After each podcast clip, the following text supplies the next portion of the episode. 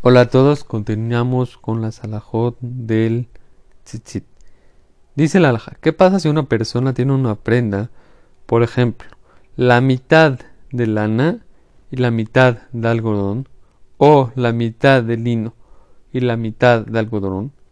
Si la mayoría de los hilos de la prenda están hechos de lino, combinado con el otro material como dijimos, o de lana, o sea, si la mayoría de la prenda es de lana, con otro material, o de lino, con otro material, está cumpliendo la mitzvah de la Torah. ¿Qué quiere decir? Vamos detrás de la mayoría de la prenda. Si la mayoría es de, lana y tenía un poquito de algodón, es de oraita.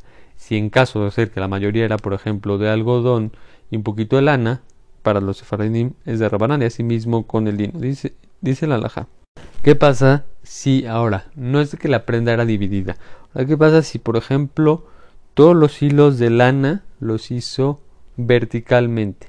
Y todos los hilos de algodón eran horizontalmente. Aún aquí, que la mayoría se dirían de lana, o en el caso que sería lino con algodón otro material, aunque la mayoría sería lana o lino en este caso, está cumpliendo la misma los de nuestros jajamim. Estos también, según la opinión de los sefaradim, y esto lo trae el Yalkut Yosef. Dice la laja que a pesar que muchos jajamín permitieron hacer, por ejemplo, la prenda de, de lino, el opción de lana, hay algunos jajamim que lo prohíben. De todos modos, la persona que tiene ira tiene que temor a Hashem, no debe de hacer de esta manera y debe hacer como cualquier talit que sea de, eh, lana, el, la, blusa y los hilos también de lana.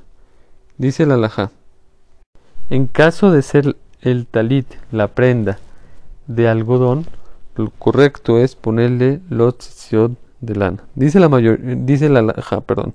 ¿Qué pasa en un caso que tengo una prenda que la mayoría es de lana y es un poquito, tiene la, la, prenda un poquito de este piel? En este caso también se le tienen que colocar los tzitziot a la prenda. Dice la laja. ¿Qué pasa en una prenda que es de piel completamente o que toda la prenda es de piel, pero las esquinas están hechas de lana. En este caso, no se tiene obligación de colocarse los cierto. Ahora, ¿qué pasa al revés? Toda la prenda es de lana, otro material, vamos a llamarle algodón, cualquier otro material, y las esquinas de la prenda son de piel, en este caso sí se tendrían que colocarle los tzitziot. Dice la laja que los hilos de la, del tzitzit deben de ser de lana. Lo óptimo es ah, que los hilos del tzitzit sean de lana. En caso, por ejemplo, que no se encuentra otro material, se podrían hacer también los hilos de, eh, lino o de otro material. Dice la laja que normalmente, así dice el Shulchan tendría que ser, por ejemplo, el color de los tzitziot del mismo color de la prenda. ¿Qué quiere decir?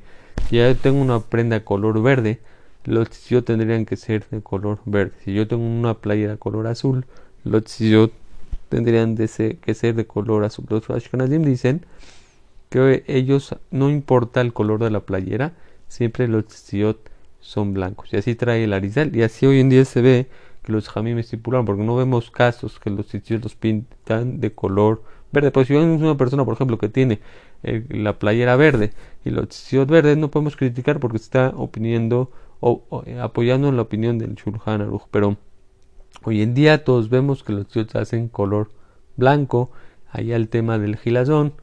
a ver si lo tocamos. que todos tengan todo lo mejor.